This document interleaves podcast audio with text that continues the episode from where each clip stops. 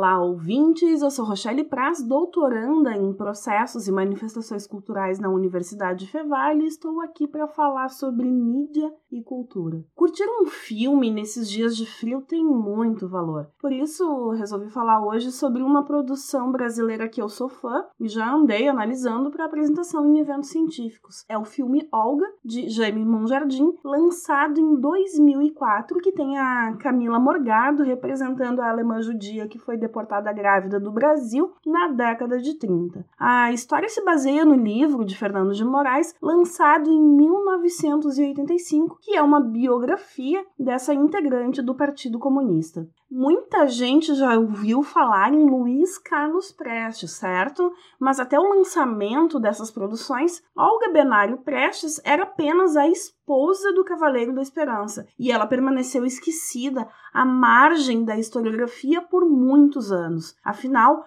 boa parte do que aprendemos na história foi pesquisado, interpretado e escrito por alguém. Em uma sociedade machista como a nossa, não é de se admirar que heroínas do passado recebam pouca atenção nos livros que estudamos. A trajetória de Olga Benários Prestes tem ainda um agravante o assunto do comunismo. O autor Fernando Moraes conta no livro que sempre admirou a figura de Olga, mas que falar sobre ela só se tornou possível depois da redemocratização do Brasil na década de 80. Para quem não sabe ou não lembra, o filme Olga mostra toda a trajetória dessa alemã. Desde muito jovem, ela já tinha a determinação de uma mulher adulta e participava de protestos de trabalhadores na Alemanha.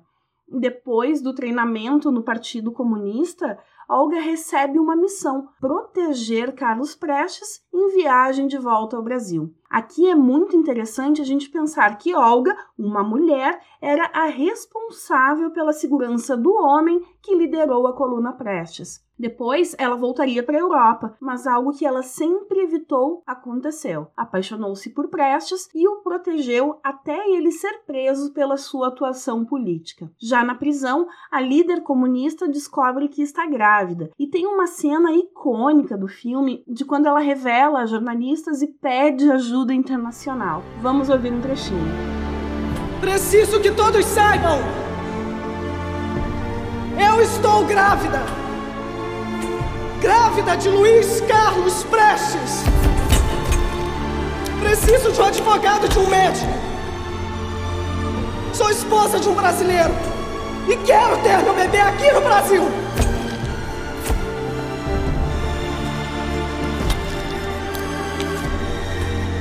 Esse bilhete é para meu marido. É meu direito que ele saiba de minha gravidez.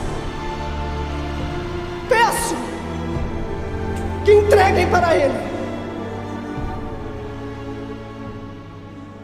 Apesar da campanha internacional que foi iniciada pela mãe e irmã de Prestes, Olga é entregue como um presente de Getúlio Vargas ao regime de Hitler. O filme mostra cenas tristes e comoventes, pois Olga, como tantas mulheres judias, sofre as crueldades do nazismo.